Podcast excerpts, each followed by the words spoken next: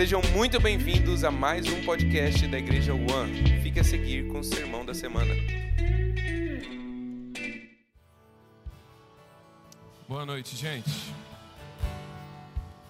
Vocês também podem sentar.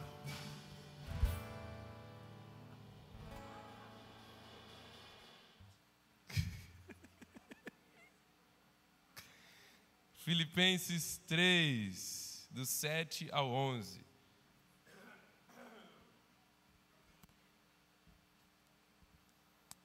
Mas o que para mim era lucro, isso considerei perda por causa de Cristo.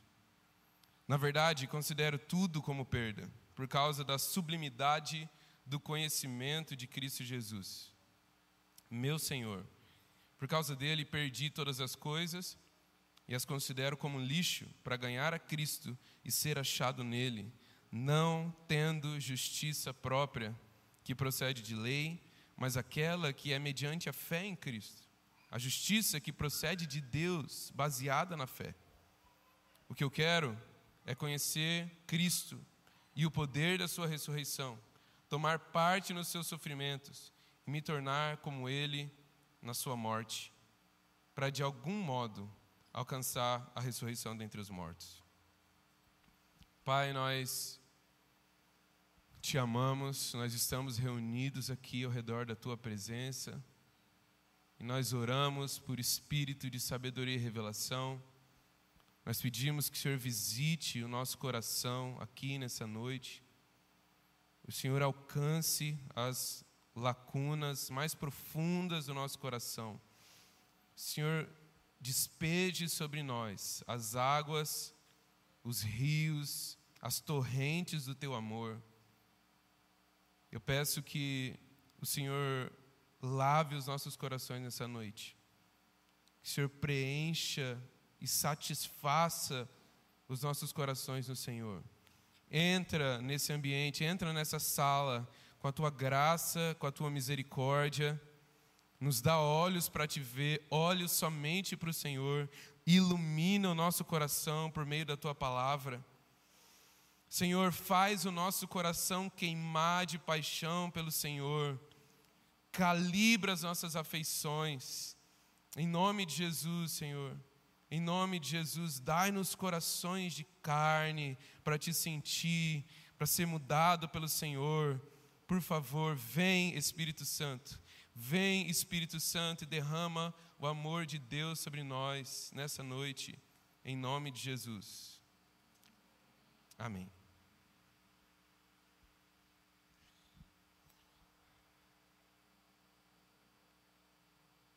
A gente vai se aproximando dessa época do ano, o fim do ano, né? E não é nem por causa do calendário litúrgico, mas também no calendário litúrgico agora a gente está na estação do advento. Está até na cor do advento aqui, eu não sei se foi de propósito. Eu não tenho nada a ver com isso. Ah, mas vai se aproximando no fim do ano e a gente, naturalmente, qualquer pessoa no mundo vai ah, entendendo que é uma época de reflexão a respeito do tipo de vida que a gente viveu esse ano, sim? Então tem até aquela música da Simone, quem, quem conhece a Simone aí, das antigas? Mano, só o Henrique, a Camila e o Timóteo. Vocês são tudo evangélico, né? Hoje de manhã eu citei a, os Titãs aqui, a, o Epitáfio. Lembra dessa música do Titãs? Vai fazer sentido daqui a pouco, tá, Rick? A galera não conhecia, não, mano. Que ele só ouve Cassiane, Lauriette e quem mais? e irmão Lázaro. O que eu estava falando? Me ajuda. Eu prometo para vocês aí de casa que de manhã eu. Simone. A música da Simone. Então, tem uma música da Simone que você, por mais que você não saiba que é da Simone, você canta ela todo ano por causa da Globo. E vem e por causa de toca em todo lugar, que é Então é Natal. E o que você fez? A música te intima, né?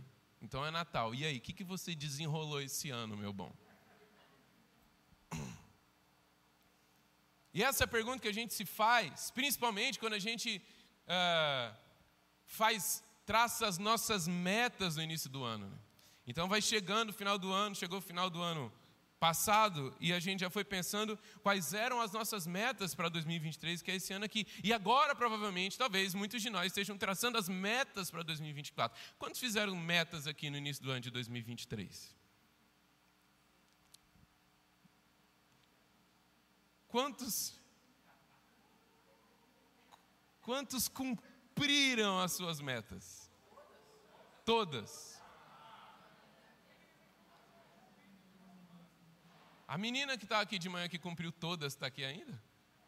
Tinha uma menina que hoje de manhã, bendita entre as mulheres, que ela cumpriu todas. Ela, quando eu perguntei das metas, ela falou assim: Eu fiz. Quando eu perguntei se tinha cumprido todas, ela fez assim, ó. Eu não sei se ela quis dizer mais ou menos, mas ela foi a única que levantou a mão. Mas assim, mesmo que você não tenha cumprido todas as suas metas, quando você olha para as metas que você fez, você sente mais uh, um sentimento de frustração ou um sentimento de eu fiz o que deveria ter sido feito? Frustração. Eu fiz o que deveria ter sido feito.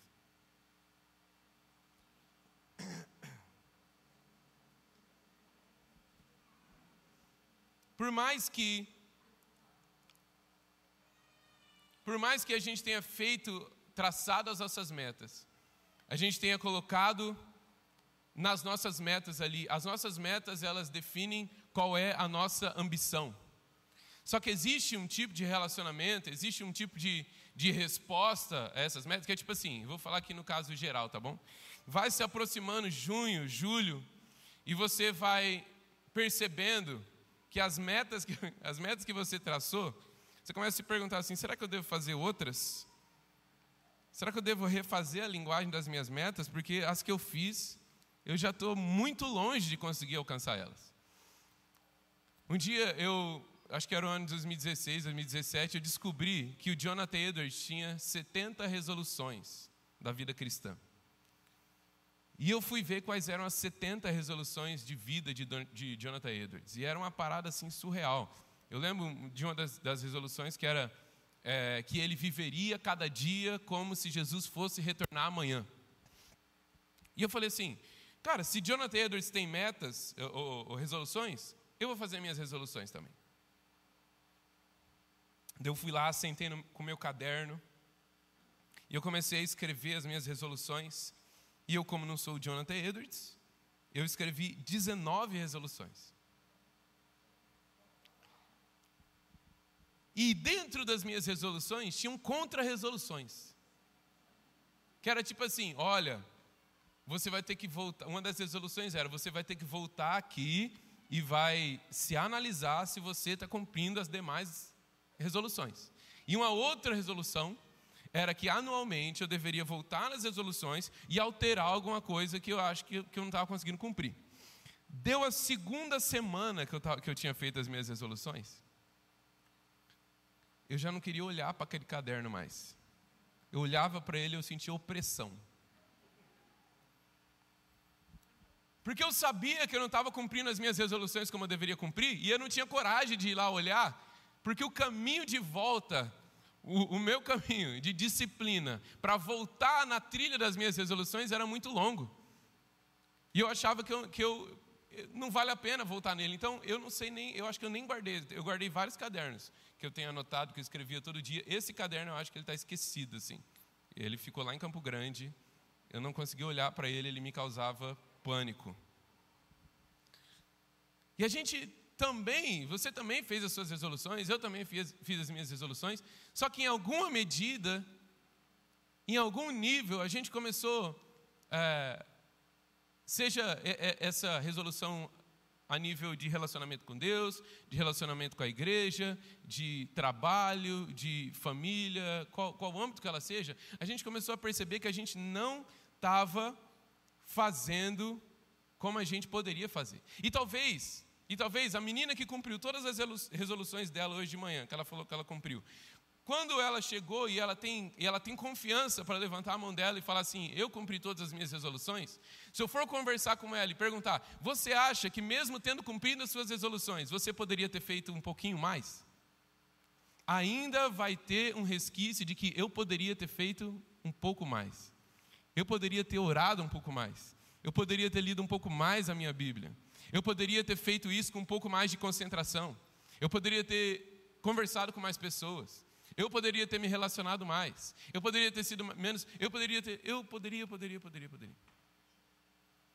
De uma forma ou de outra, dependendo da ótica, e, e existem dois lados aqui, porque é o lado de de quem não conseguiu cumprir nada e está e tá subjugado pela frustração, subjugado pela culpa, carregando o peso de não ter sido disciplinado o suficiente. E por outro lado, a gente tem a pessoa que conseguiu cumprir. E agora vamos falar de um âmbito maior, não só de resoluções para o ano. Nós vamos falar de uma pessoa que talvez ela, ah, ela queria vencer um pecado que era muito recorrente na vida dela. E de repente ela ajusta as disciplinas dela, e pelo ajuste das disciplinas, ela consegue superar aquele pecado. Aquele pecado se torna uma coisa do passado. Só que isso talvez seja, pode ser que leve a um lugar pior do que a pessoa que não conseguiu cumprir nenhuma resolução. Porque se você chega a, a, a alcançar um lugar onde você cuida de outros, Existe a possibilidade de você se tornar aquela pessoa que vai discipular, que vai ensinar, de acordo com o seguinte parâmetro: você precisa tomar vergonha na sua cara. Eu consegui, então você consegue também. Se você for disciplinado o suficiente, você consegue também. Se você se esforçar o suficiente, você consegue também. Então eu, eu imputo a minha medida e eu pressiono a minha medida em cima da pessoa e eu coloco o meu método ou a minha história de vida como um parâmetro universal de como as pessoas devem tocar as suas vidas. E de repente eu me torno um pastor que não tem é, misericórdia com relação ao outro e não está andando e pastoreando e discipulando e qualquer coisa. Se você é um pai, você é um discipulador dos seus filhos, da sua, da, se você é uma mãe, você é um discipulador da, da, sua, da sua casa, um pai, uma mãe, as pessoas que você cuida. Eu não estou falando de cargos ministeriais. Meu Deus, ele é lindo demais, né? Discipula essa criança. Filho, quando eu estava no culto, eu não andava como você assim. Brincadeira. Vamos, corre dela, corre dela. Ah, ele parou.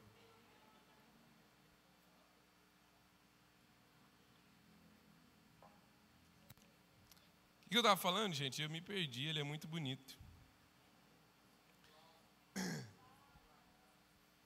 Eu vou me tornar esse tipo de. que é o, é o famoso evangelho do coaching, gente. Essa parada é o evangelho do coaching. Evangelho é até, pô, é difícil, né? Esse negócio, teologia do coach. Evangelho, me perdoa, evangelho. Que é, se você, ele brinca com a sua ganância, brinca com as suas ambições. Se você quer chegar onde eu cheguei, se você quer ser como eu sou, se você quer fazer o que eu faço, se você quer ganhar o que eu ganho, se você quer seguir o meu exemplo, não importa se eu estou seguindo a Cristo ou não, segue a minha dinâmica, aplica o meu modelo, faz a, o que eu fiz e você vai chegar no lugar que eu cheguei. E de repente a gente se depara com uma incapacidade das nossas próprias capacidades com a falta de força das nossas próprias capacidades, e das duas, uma. Ou a gente se afunda nessa frustração, ou a gente constrói para nós mesmos uma máscara que faz aparentar que nós temos zelo e violência por Deus, mas na verdade nós estamos destruídos por dentro. E ninguém me conhece de verdade, porque eu não consigo expressar o meu coração aos meus irmãos, porque eu, eu, eu preciso aparentar, eu preciso cosmeticamente. É, é, é, como que é? Não, tem outra palavra. Esteticamente, cosmeticamente, aparentar para eles que está tudo bem, aparentar para eles que eu não estou destruído por dentro, aparentar para eles que eu não tenho doenças emocionais que precisam ser tratadas, aparentar para eles que eu não tenho tempestades no meu interior. E eu continuo com a minha casca de que as minhas metas todas estão sendo, sendo devidamente cumpridas e a minha vida é perfeita e até que eu seja aceito eu vou manter essa casca. E talvez exista um plano de que quando eu me sentir realmente aceito, quando eu me sentir realmente parte, então eu posso revelar quem eu sou. Só que quando você chegar lá, quando você chegar nessa sua ambição relacional, você vai perceber que você vai ter que manter o personagem, porque você vai ter medo de que se as pessoas descobrirem quem você realmente é, que elas se afastem de você.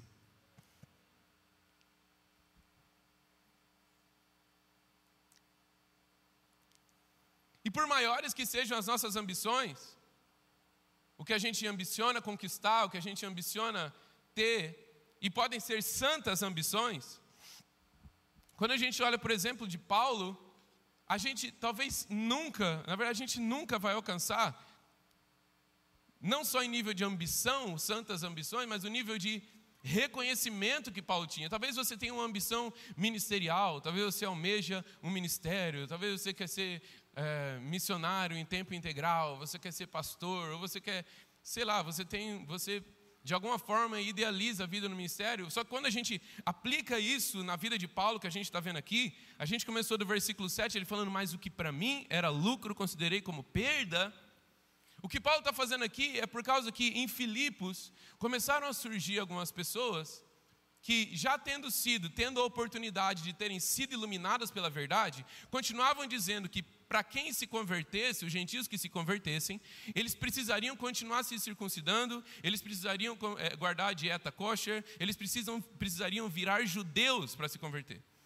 E na minha pregação sobre Barnabé no retiro, aqui na conferência profética, vocês lembram que eu falei dessa relação de judeus e gentios? O judeu não precisa virar gentil e o gentio não precisa virar judeu. E Paulo está combatendo esses mestres, e muitos deles eram judeus que não eram de nascença, eram judeus prosélitos. Então eles tinham ao longo da vida, em algum dado momento da vida, se tornado judeus. E Paulo fala assim: olha, se eu for jogar segundo jogo de vocês, eu sou hebreu de hebreus, eu sou da tribo de Benjamim. A tribo de Benjamim se manteve fiel quando todas se desviaram. Quando as dez tribos do norte foram, nós ficamos com Judá, a linhagem de Davi. Mais do que isso, eu fui circuncidado ao oitavo dia, eu não sou um prosélito, eu sou um judeu de nascença. Mais do que isso, eu fui fariseu, eu persegui a igreja, zeloso quanto a lei. Eu era tão zeloso quanto a lei, tão zeloso quanto a, a pessoa de Yahvé, que eu persegui aqueles que eu achava que estavam contra ele. Se Paulo fosse jogar o jogo de acordo com as regras daqueles que estavam se levantando contra eles, contra ele, é, é, enganando a igreja de Filipe, ele estava com o jogo na mão.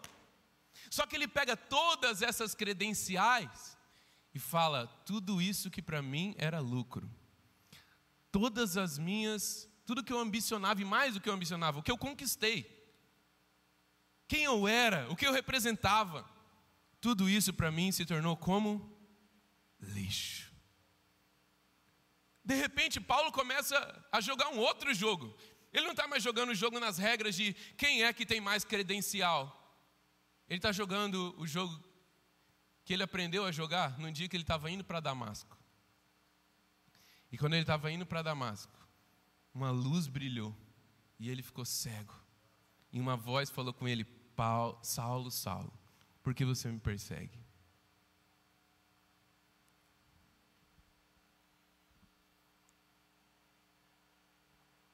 Todas as nossas ambições, todas as nossas metas e toda a nossa vontade de cumprir e alcançar cada uma delas precisa necessariamente, em algum momento, bater de frente com um trem,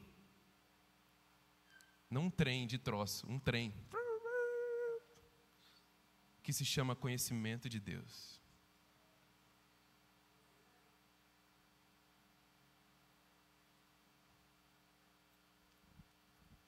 Quantos aqui já tiveram uma experiência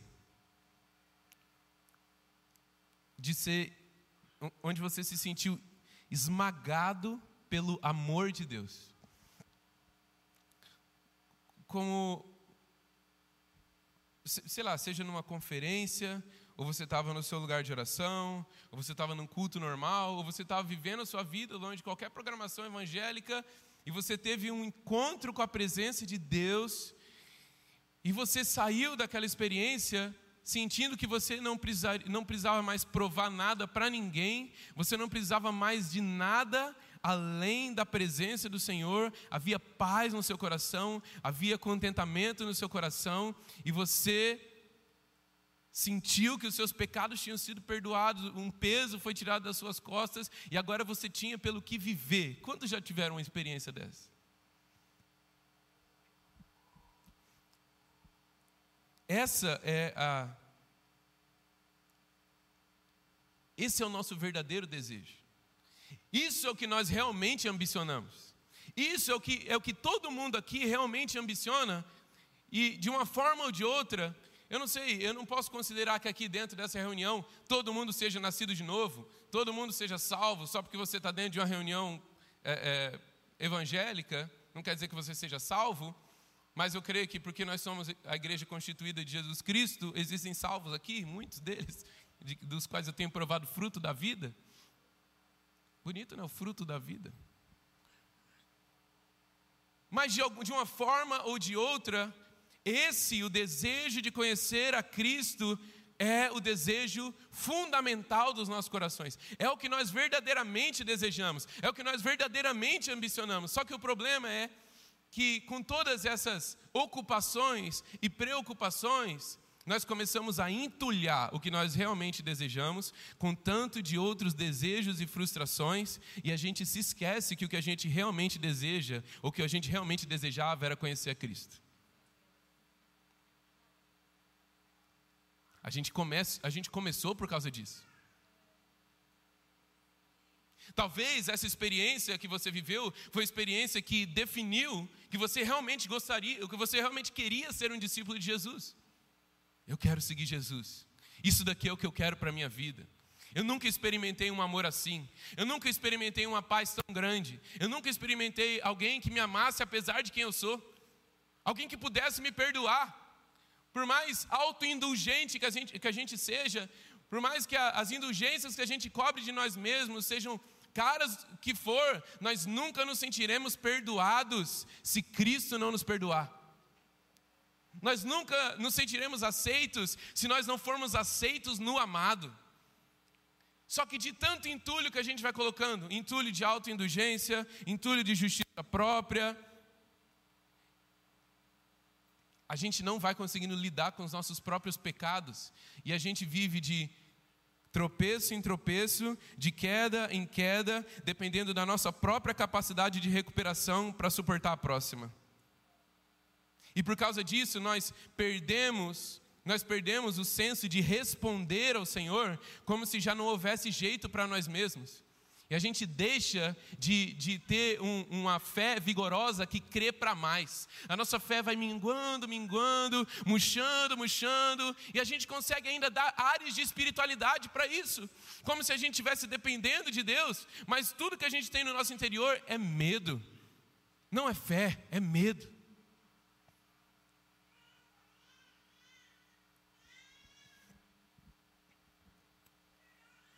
Essa experiência com o amor de Deus, essa experiência esmagadora, constrangedora do amor do Senhor, é o que Paulo está querendo dizer quando ele fala por causa da sublimidade do conhecimento de Cristo Jesus. Esse conhecimento de Cristo Jesus é um conhecimento experiencial. é de provar, é de provar, é de experimentar. Não é de saber cognitivamente que Deus é bom, é provar e ver que Deus é bom. Não é de saber cognitivamente que Deus é gracioso, é de provar da graça de Deus. Não é de saber cognitivamente que Deus é santo, mas é experimentar o terror da santidade de Deus. Não é saber que Deus é majestoso, mas é experimentar a majestade de Deus. Gente, o conhecimento de Deus e a presença de Deus são inseparáveis. Nós não temos como conhecê-lo fora da presença dele. Nós não temos como conhecê-lo se ele não estiver presente. Nós não temos como conhecê-lo sem que ele se apresente para nós.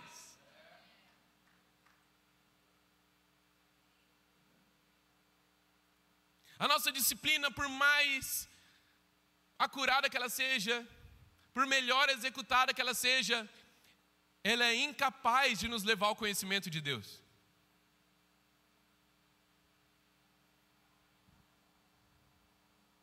As nossas capacidades, por maiores que elas sejam, elas são incapazes de nos levar ao conhecimento de Deus. Só que se nós confiarmos nela como ponto fundamental da forma pela qual nós, nós conhecemos o Senhor, nós experimentamos o Senhor, nós vamos cair em duas coisas.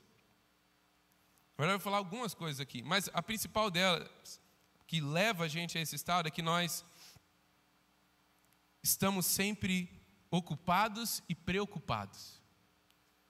O nosso coração é como quando ele está entulhado, é, é, o conhecimento de Deus está entulhado debaixo de todas essas coisas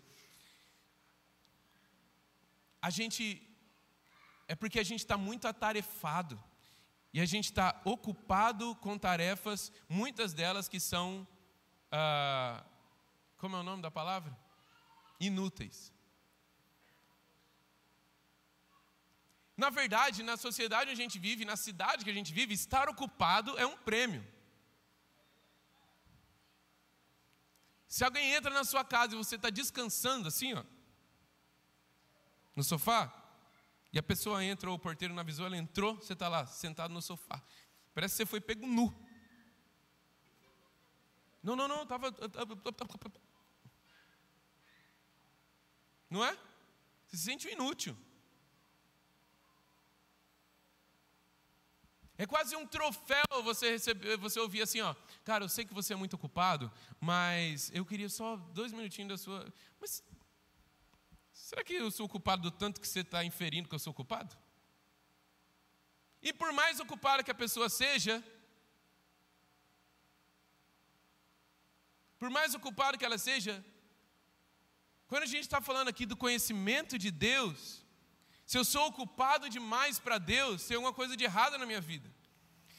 Só que nessa, né, o nosso coração ele se torna como que essa mala cheia de abarrotada de roupa que você fica em pé nela para conseguir fechar o zíper e ela está estourando assim. Só que por mais ocupado que a gente seja, por mais que a gente esteja, estejamos nos empenhando para alcançar as nossas ambições, cumprir as nossas metas, a gente sempre vai sentir que existem tarefas que não foram completadas, existem promessas que não foram cumpridas e existem propostas que não foram realizadas. Existe sempre alguém com quem eu não conversei. Existe sempre alguém a quem eu não atendi. Então, assim, embora nós estejamos muito atarefados, nós temos um sentimento persistente de que nós nunca cumprimos realmente as nossas obrigações. Sim ou não? Só que mais escravizador do que as nossas ocupações são as nossas preocupações. Porque a preocupação é ocupação é, é, é, do espaço no nosso coração antes que a coisa em si tenha acontecido no tempo ou no espaço. É sempre um e se que vai crescendo e crescendo dentro do nosso coração e tomando o espaço que era para ser de Deus. E quando a gente olha para trás e a gente vê que a gente gostaria de ter orado mais, que a gente gostaria de ter lido mais a Bíblia, de tido mais, ter tido mais comunhão com os irmãos, de ter feito um monte de outras coisas, se eu perguntar para você o porquê, você vai me responder: foi porque eu não tive? Só que não foi porque você não teve tempo, foi porque não tinha espaço no seu coração. Quando eu trabalhava no Ministério Público, eu trabalhei dois anos no Ministério Público lá em Mato Grosso do Sul. E eu dentro daquela sala, trabalhando no computador, e era a época que eu estava conhecendo Jesus, eu estava evangelizando na rua e eu falava, meu Deus, o que, eu estou fazendo aqui? Eu tinha uma, uma, uma ideia muito dualista do que era viver para Deus. E eu olhava para fora na janela assim, o pessoal carpindo a grama lá fora do Ministério Público, eu falava, nossa, eu queria estar tá lá, do que estar tá aqui dentro. Que lá pelo menos eu vou carpir na grama e vou orando. Aqui, se eu for lançando documento e orando, eu vou lançar um documento em línguas aqui. E eu falo assim, mas quando eu for do ministério integral, quando eu for integral no ministério, eu vou ter tempo para orar. Eu vou ter tempo para evangelizar mais. E daí, Deus, na sua soberania, um ano antes do meu casamento, me tirou do Ministério Público e eu senti do Senhor, eu não sou parâmetro, tá, gente? Mas eu senti de Deus que eu deveria me dedicar ao ministério, me dedicar a estudar, a pregar. Não, ninguém, eu não fui contratado por nenhuma igreja, é, eu fazia isso por conta. Depois que eu comecei a dar aula na igreja lá. Loucura, tá? Não façam isso. Se Deus mandar, depois a gente conversa. Não é, não é regra. E quando eu estava lá com todo o tempo que eu tinha, eu descobri que meu problema não era tempo. E nem só uma questão de prioridade, porque a gente vê muito essa frase, né? Não é falta de tempo, é falta de prioridade. Nem, nem especificamente prioridade, mas porque o meu coração começou a ser abarrotado de ocupações e preocupações, e muitas dessas ocupações, santas ocupações, santas mensagens a serem respondidas, santos livros a serem lidos, santas mensagens, é, pregações a serem feitas, aulas a serem feitas, apostilas a serem digitadas, mas santos trabalhos que tiravam o lugar do santo.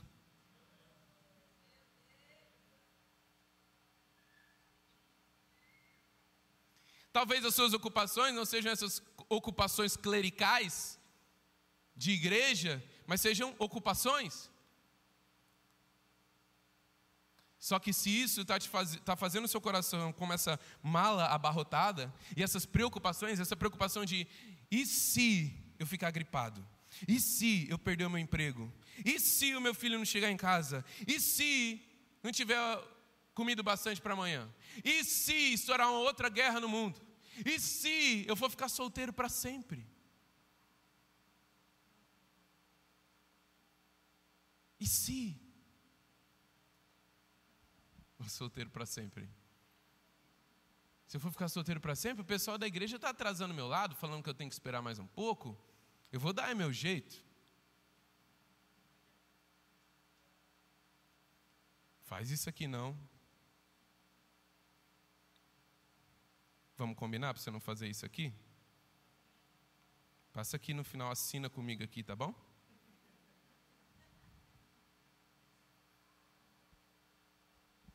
E essas ocupações e preocupações que entulham o nosso coração,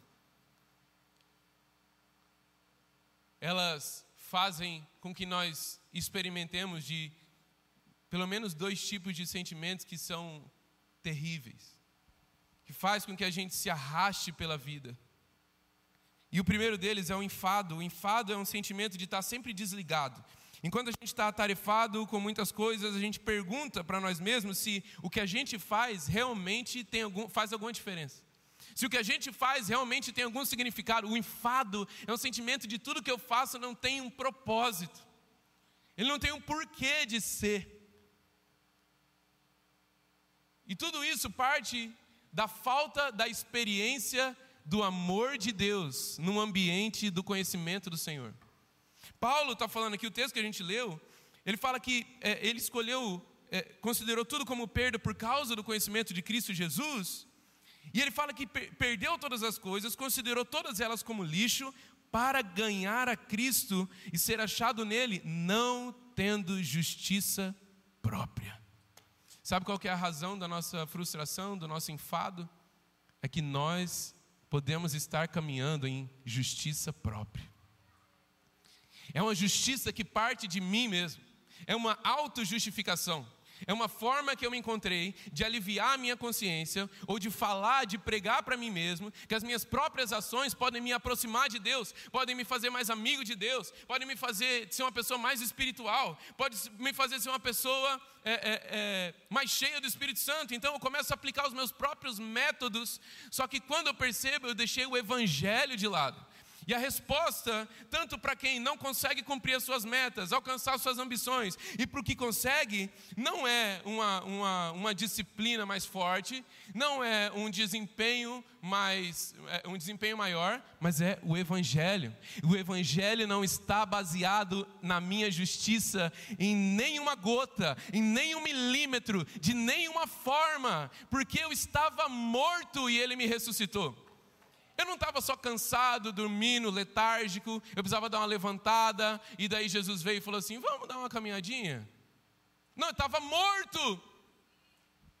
Eu não conseguia me desvencilhar do lamaçal do pecado, eu não conseguia responder a Deus em nenhuma medida. Ele olhava para mim e ele olhava para um inimigo.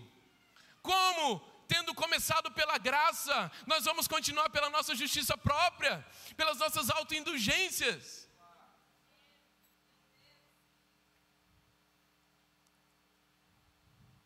A grande razão disso é que é, é uma coisa muito simples, mas porque, por, por considerar muito simples e por considerar talvez coisa do passado, a gente não esteja experimentando do poder que é ser chamado filho de Deus pelo próprio Deus. E pela falta desse encontro, onde eu ouço da boca de Deus que eu sou um filho amado, além de enfadados, além de não ter propósito em nada do que a gente faz, e simplesmente encarar a vida como uma sequência de acontecimentos aleatórios que eu vou, eu vou cambaleando, eu vou desembrulhando, eu vou tropeçando por aqui, até chegar o dia de Cristo Jesus, nós nos tornamos também ressentidos.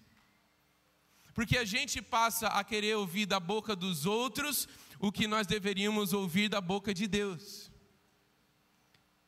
Então, esse vácuo emocional e relacional no nosso interior, a gente começa a tentar suprir isso simplesmente na, nas nossas relações, que inclusive se tornam muito rasas, porque cada um está tentando suprir a carência emocional e relacional no outro, e ninguém ouviu de Deus, você é meu filho amado, e não consegue suprir as carências emocionais, porque não é uma fonte que transborda, mas são poços secos, sugando uns dos outros em busca de satisfação. E de repente nós somos ótimos amigos de videogame, nós somos ótimos amigos de sinuca, nós somos ótimos amigos de 242, de não sei o quê, mas a nossa relação é rasa, porque ninguém tem convicção da filiação e não ouviu de Deus que é um filho amado e continua vivendo em busca de satisfação no horizontal, sem ter ouvido do vertical. Quem você é e quem Deus é.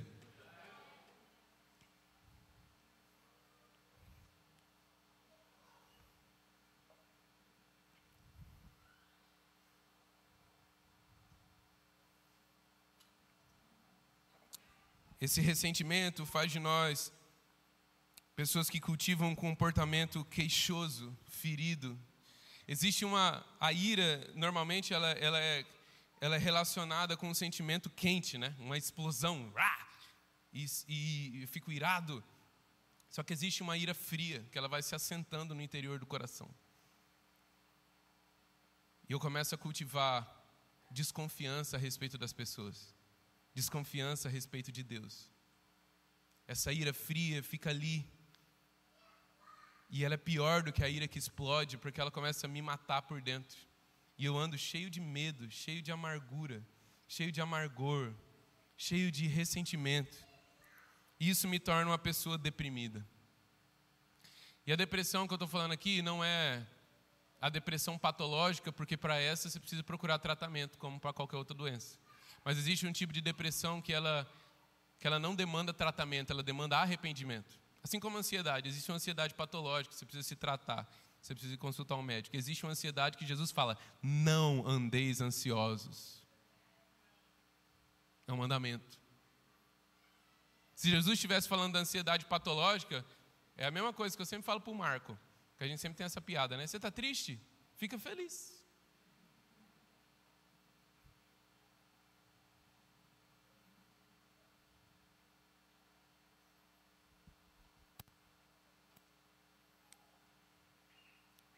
Só que, gente, Paulo fala no versículo 9 que ele quer ganhar a Cristo e ser achado. Vocês, vocês conseguem mensurar a, o peso dessa expressão ganhar a Cristo?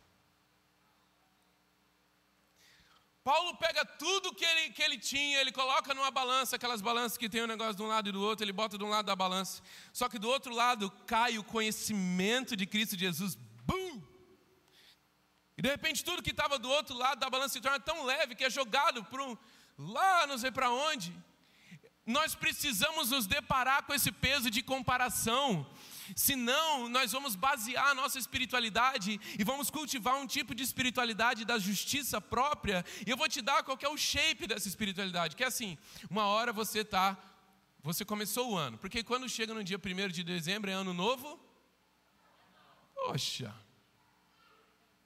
tudo novo, né?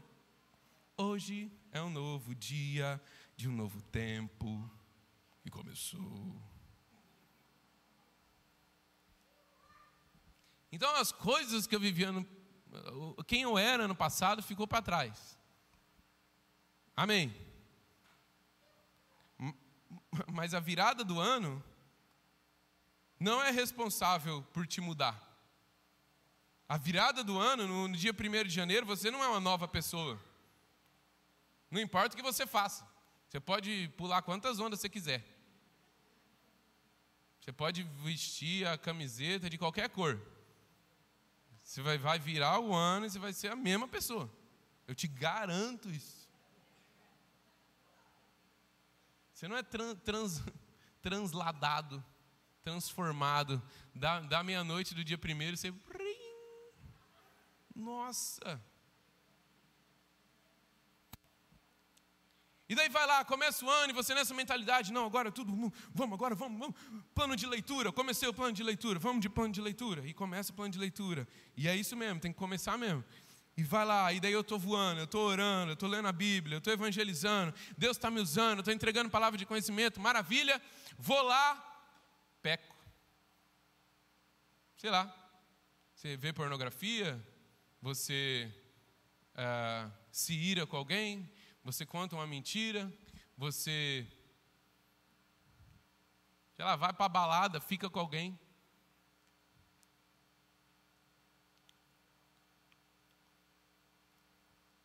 Daí o que, que acontece?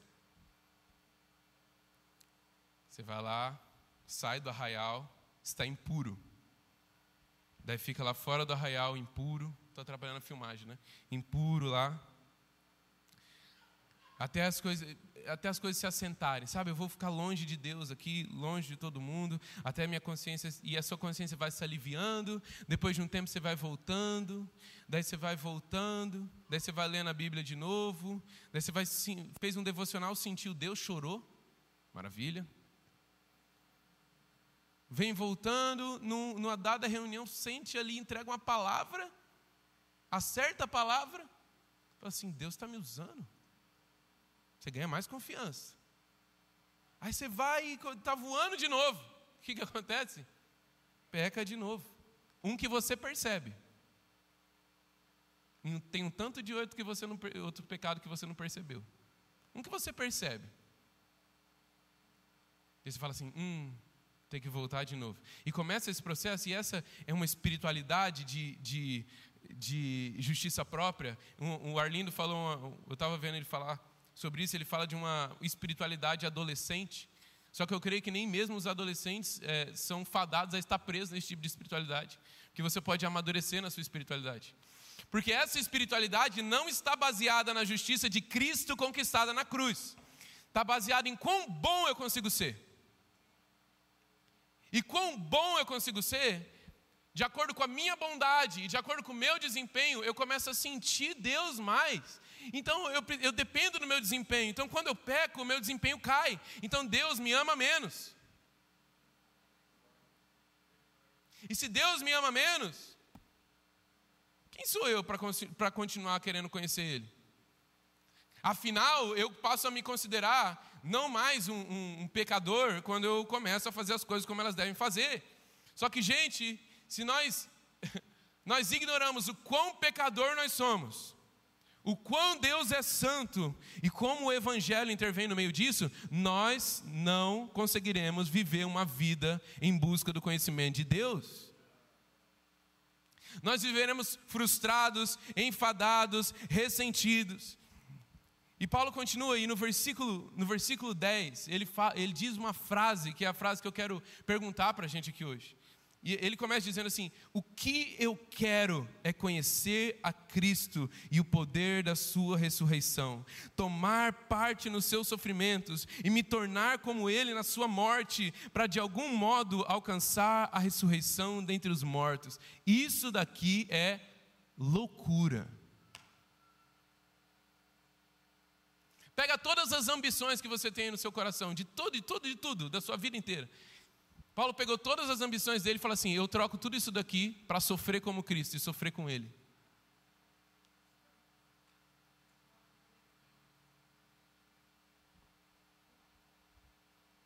Que? Capacidade própria, justiça própria, nunca vai nos levar a conseguir fazer isso. Só o Evangelho. Só o sangue de Cristo que caiu sobre a sua cabeça no dia em que Ele te capacitou a crer. Pode fazer isso. Só que Paulo diz assim: o que eu quero. O que é que você realmente quer? O que é que você realmente deseja? Ele diz que o que ele realmente quer é conhecer a Cristo e o poder da sua ressurreição. Porque existe um tipo de ressurreição que a gente só vai experimentar quando Jesus voltar, que é a ressurreição do nosso corpo. Ele vai nos chamar para fora da nossa sepultura, mas existe um tipo de ressurreição que Jesus, ele fala que os mortos ouvem a minha voz. E nós que estávamos mortos, ouvimos a voz do Messias Jesus. E de repente nós, nos, nós estávamos vivos pela primeira vez, vivos para Deus. E esse poder da ressurreição é o poder que atuou em nós quando Jesus nos ressuscitou dos mortos. E deixa eu te falar, ele não parou de atuar em nós para nos capacitar a viver uma vida digna de Deus. É o mesmo poder.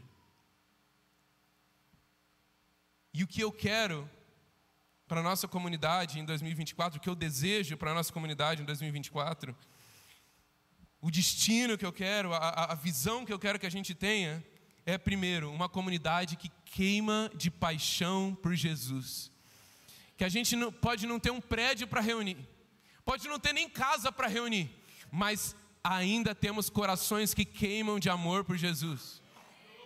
As circunstâncias podem não estar boas, interiormente, exteriormente, mas dentro do nosso coração Toda aquela mala abarrotada, o Espírito Santo veio e começou a tirar as roupas para fora, todas aquelas cascas ao redor do nosso coração começaram a ser quebradas pelo esmagamento de amor do Espírito Santo, e de repente lá no nosso coração tinha um fogo ardendo lá, tinha uma chama acesa, uma chama de amor por Jesus que consome a nossa vida. Eu quero conhecer Jesus e ser achado nele. Eu troco as minhas ambições por conhecer a Cristo e o poder da Sua sua ressurreição e de alguma forma está presente na ressurreição dentre os mortos. O que eu quero é uma comunidade apaixonada por Jesus. Jesus é o centro da nossa comunhão. Nem a, nossa, nem a nossa mensagem de vida em família é o centro da nossa comunidade. Jesus é o centro da nossa comunidade. Porque se Jesus não, não for o centro, não existe família, existe clube, existe. existe é, é, é, a gente se identifica com algumas coisas, algumas identificações, a gente gosta das mesmas coisas. Jesus é o centro da igreja João São Paulo. Jesus é o centro das nossas vidas. E se nossos corações não estão queimando por eles, o que eu quero é que eles comecem a queimar. Eu tenho certeza que existem corações aqui queimando de amor por Jesus. E existem alguns outros que só estão abafados pelo tanto de entulho que está em cima deles. Tanto entulho de culpa, de condenação, de, de autoindulgência, de justiça própria. Deixa eu falar, nossa justiça própria não vale nada. Nada. Se você aparecer no balcão do céu agora e falar assim, eu estou esse um quilo de justiça própria aqui que eu consigo. Nada.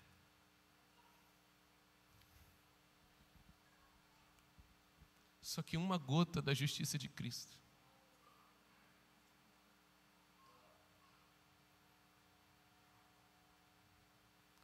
Quando você peca, a justificação operada pelo sangue de Cristo continua a mesma. Deus continua te amando do mesmo jeito. Quando você cai, Deus continua, o amor de Deus continua o mesmo.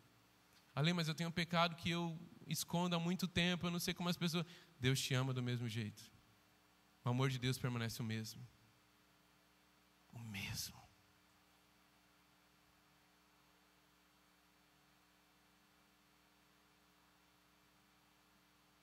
Essa é a justiça de Cristo. Em segundo lugar, a partir desse lugar onde nós ouvimos da boca de Deus que somos filhos amados, recebemos o fogo da paixão por Jesus no nosso coração, cultivamos uma amizade intensa, pessoal com o Espírito Santo, nós conseguimos desenvolver amizade espiritual uns com os outros. E de repente nós conseguimos, porque nós temos essa segurança do amor de Deus, nós temos a segurança da justificação de Cristo, de sermos aceitos plenamente por causa do amado. Agora eu me sinto livre para que as pessoas me conheçam quem, como eu realmente sou. Eu me sinto livre para que as pessoas conheçam as minhas tempestades interiores, para que as pessoas conheçam os meus pecados, para que as pessoas conheçam as minhas fraquezas, para que as pessoas conheçam as minhas alegrias, para que elas participem de, comigo do meu lugar secreto, para que elas saibam como eu oro, como eu não sei orar, que elas participem das minhas dores e participem das minhas alegrias.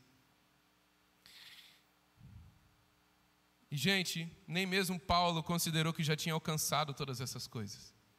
Ninguém aqui alcançou todas essas coisas. No versículo 12, ele continua escrevendo, ele diz: Não que eu já tenha recebido isso. Eu quero chamar o pessoal da banda já para cá. Não que eu já tenha recebido isso, ou que eu já tenha obtido a perfeição, mas eu prossigo. Eu prossigo para conquistar aquilo para o que também fui conquistado por Cristo Jesus. Que linguagem, cara. Eu fui conquistado por Cristo Jesus. Irmãos, quanto a mim, não julgo havê-lo alcançado, mas uma coisa eu faço. Esquecendo-me das coisas que ficam para trás e avançando para as que estão diante de mim, eu prossigo para o alvo, eu prossigo para o alvo, para o prêmio da soberana vocação de Deus em Cristo Jesus. Todos, pois que somos maduros, tenhamos esse modo de pensar. E se em alguma coisa vocês pensam de modo diferente, também isso Deus revelará para vocês. Seja como for, andemos de acordo com o que já alcançamos.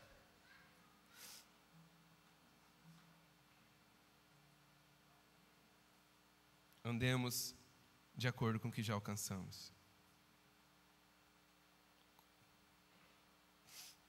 Ano, ano que vem, domingo que vem eu vou pregar de novo aqui e a gente vai dar um passo a mais nessa mensagem. Mas o que eu queria para hoje é que nós dessemos espaço no nosso coração para o Espírito Santo atuar. Que a gente abrisse a mala do nosso coração hoje e deixasse o Espírito Santo tirar esse tanto de entulho, esse tanto de roupa velha, esse tanto de roupa suja que está lá te deixando abarrotado de ocupação, preocupação, enfado, frustração, e Ele pudesse cavar tão fundo hoje que revelasse lá no fundo do seu coração o seu verdadeiro desejo, conhecer a Cristo, ser achado nele. Fica de pé, vamos orar.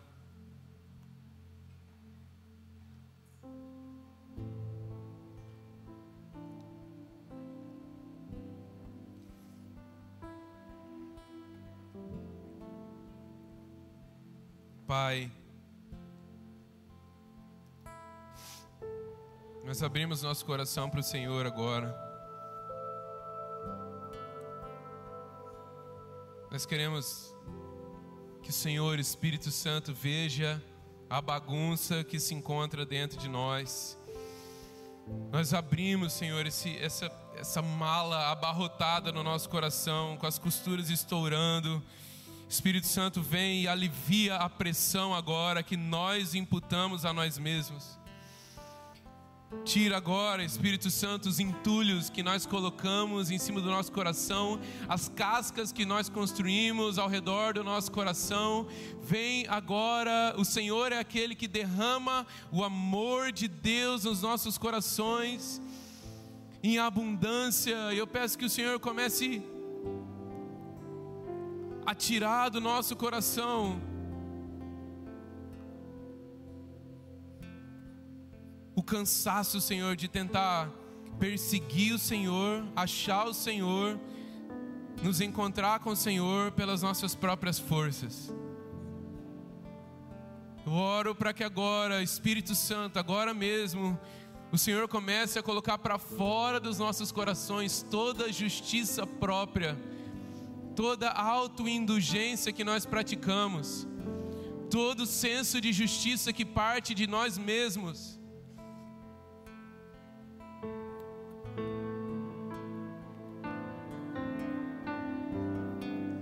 Espírito Santo, começa agora a tocar os nossos corações e tirar o medo lá de dentro. Tira o medo, o entulho do medo, as roupas sujas do medo, Senhor, do medo de que nós dependamos de nós mesmos, do medo de que o Senhor não nos ouve, do medo de que o Senhor não é quem o Senhor diz ser, essa desconfiança do Senhor. Começa a colocar, Senhor, dentro dos nossos corações a liberdade que vence o medo, a liberdade de que nós não dependemos de nós mesmos, de que a nossa força é insuficiente, mas a Sua força opera na nossa fraqueza, o Teu poder, o poder da ressurreição opera na nossa incapacidade. Espírito Santo, atua agora nos corações com o poder da ressurreição que ressuscitou Jesus dos mortos que nos ressuscitou quando nós ouvimos a Sua voz. Estávamos afogados no lamaçal do pecado, mas quando o Senhor nos chamou, o poder da ressurreição nos trouxe a vida, nos ressuscitou para uma nova vida em Cristo Jesus uma nova vida que nós começamos pelo Espírito e não continuaremos pela carne. Senhor, Espírito Santo, enquanto o Senhor mexe no nosso coração, enquanto o Senhor quebra as cascas duras do nosso coração, de autodefesa, o nosso medo de amar, o nosso medo de, de, de se relacionar, Senhor, porque nós temos medo de perder as pessoas. Nós deixamos de amar, nós deixamos de expressar amor e de nos relacionar, porque nós temos medo de perder as pessoas, de que elas em algum momento vão embora, de que em algum momento elas vão nos rejeitar, de que em algum momento elas vão nos abandonar. Eu oro agora, Senhor, para que esse medo dê lugar a a convicção da plena aceitação no amado. O seu sangue nos basta, Jesus. O teu amor nos basta, Jesus. A tua graça nos basta, Jesus.